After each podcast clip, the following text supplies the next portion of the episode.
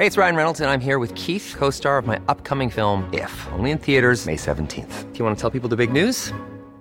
All right, I'll do it. Sign up now and you'll get unlimited for $15 a month in six months of Paramount Plus Essential Plan on us. Mintmobile.com slash switch. Upfront payment of $45 equivalent to $15 per month. Unlimited over 40 gigabytes per month. Face lower speeds. Videos at 480p. Active Mint customers by 531.24 get six months of Paramount Plus Essential Plan. Auto renews after six months. Offer ends May 31st, 2024. Separate Paramount Plus registration required. Terms and conditions apply if rated PG.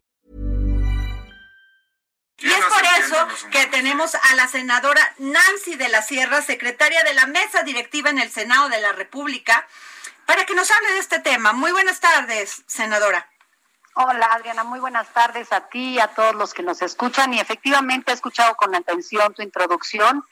Y desafortunadamente sí, en nuestro país existen familias que deciden que no es necesaria la vacuna. Por eso el día de ayer con esta iniciativa que fue aprobada prácticamente por unanimidad, hubo tres abstenciones, se obligará a los padres de familia a vacunar a sus niños y niñas, se obligará a las escuelas a permitir el acceso solo y solo si presentan la cartilla de vacunación al corriente y por supuesto que si los papás no acatan esta disposición tendrán que ser llamados por la autoridad para obligarlos de vacunar a sus hijos. ¿A qué nos referimos con esto? Que cualquier niña o niño tiene que estar protegido por el Estado cuando no existe una conciencia real y una responsabilidad de atender las necesidades mínimas necesarias para que no enfermen. Es fundamental que entendamos que cualquier vacuna ayuda a la prevención de la enfermedad.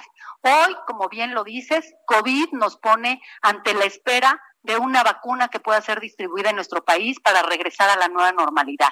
La influenza es otro de los temas que nos tiene muy preocupados. Hoy está compareciendo el secretario de Salud aquí en el Senado de la República y garantiza que habrá 38 millones de vacunas de influenza en las próximas semanas. Esto garantiza a los grupos vulnerables, pero es tan necesaria la vacuna que requiere que todas y todas apoyemos esta iniciativa porque vamos a atender a la población más vulnerable que desafortunadamente en este país no tiene voz y voto y depende de la decisión del adulto, sea su madre, su padre o su tutor, el que decida por él.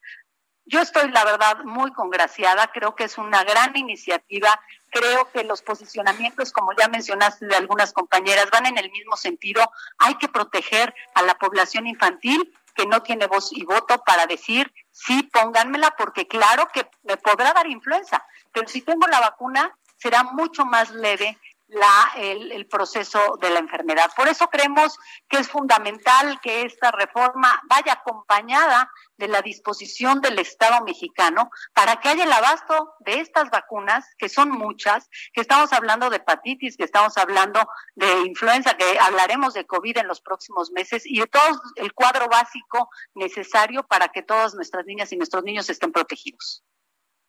Oiga, senadora, pues qué oportuna iniciativa. Me congratulo, aplaudo, porque eso es lo que queremos los mexicanos, que nuestros legisladores este, valga la expresión, legislen en función de, de, sus representados, ¿no? Y esta es una muy buena iniciativa. Y, y cuando habla, hablamos de esta vacuna, también hubo un rebrote hace unos meses, o un mes o dos meses se hablaba de que hubo rebrote de sarampión. Así que aguas, aquellas personas que nos están escuchando, vacunen a sus hijos.